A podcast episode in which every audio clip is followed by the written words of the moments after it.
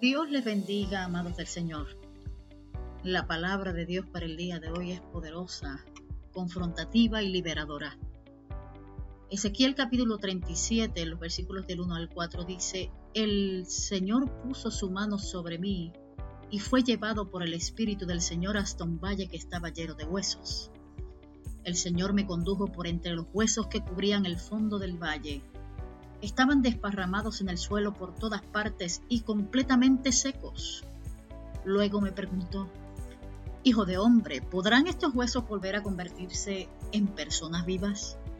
Oh Señor soberano, respondí, solo tú sabes la respuesta. Entonces me dijo, anuncia un mensaje profético a estos huesos y diles, huesos secos, escuchen la palabra del Señor.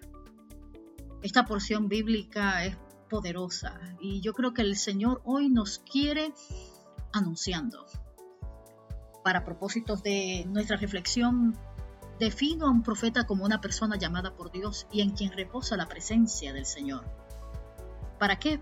Para vivir y comunicar su voluntad, sea en el presente o en el futuro. Yo creo que todos los que hemos sido lavados en la sangre del Cordero somos profetas tenemos una historia que contar y es nuestro deber y responsabilidad poder desarrollar competencias en el área espiritual para que podamos hacerlo con responsabilidad y con dirección. Ezequiel estuvo cautivo en la tierra de Babilonia, fue llevado por Nabucodonosor cuando la nación de Judá fue conquistada. Los babilónicos se llevaron a los líderes más destacados y jóvenes con mayor potencial de asimilación de esta nueva cultura. Dejaron al pueblo de Judá sin dirección política y espiritual.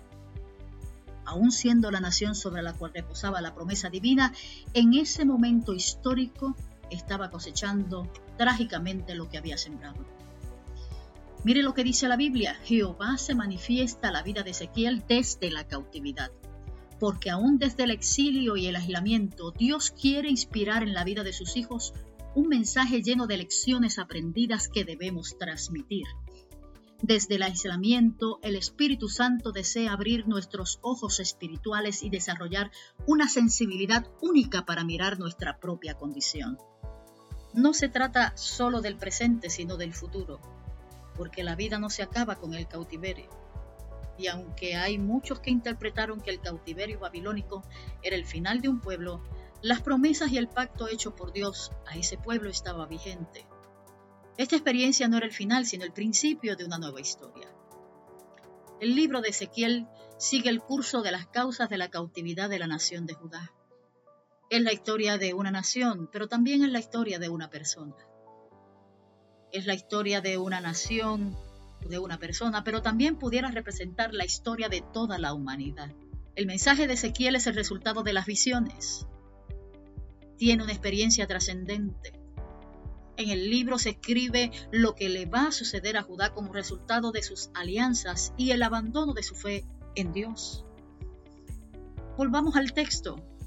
El texto nos dice, el Señor me condujo por entre los huesos que cubrían el fondo del valle estaban desparramados en el suelo por todas partes y completamente secos. Luego me preguntó, Hijo de hombre, ¿podrán estos huesos volver a convertirse en personas vivas?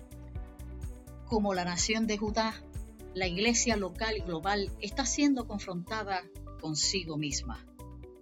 Deberíamos estar en la presencia de Dios con un espíritu de humildad, recibiendo la visión de Dios para este tiempo que nos invita a contestar la pregunta que le hizo Ezequiel.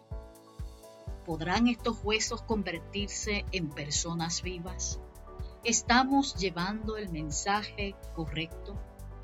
¿Estamos siendo relevantes a la necesidad del tiempo que vivimos? Después que pase esta crisis, porque amado y mi amada pasará, ¿cómo nos recordarán? Nos recordarán como profetas que anunciamos al mundo la palabra viva, transformadora y poderosa del Dios que nos saca de la cautividad. Señor, ayúdanos a vivir de esta manera, sensibilizados a tu espíritu, a la necesidad del tiempo que vivimos hoy Y queremos, oh Dios, desde el lugar donde estamos, decirte que sí, que creemos que tú eres el Dios que puedes transformar estos huesos secos en personas vivas. Comienza por nosotros, comienza por nuestra comunidad, comienza por nuestra residencia local. Y permite, oh Dios, que a través de esta experiencia podamos impulsarnos a un mundo que necesita la libertad de Cristo. Nos depositamos en tus manos el día de hoy. En el nombre poderoso de Jesús. Amén.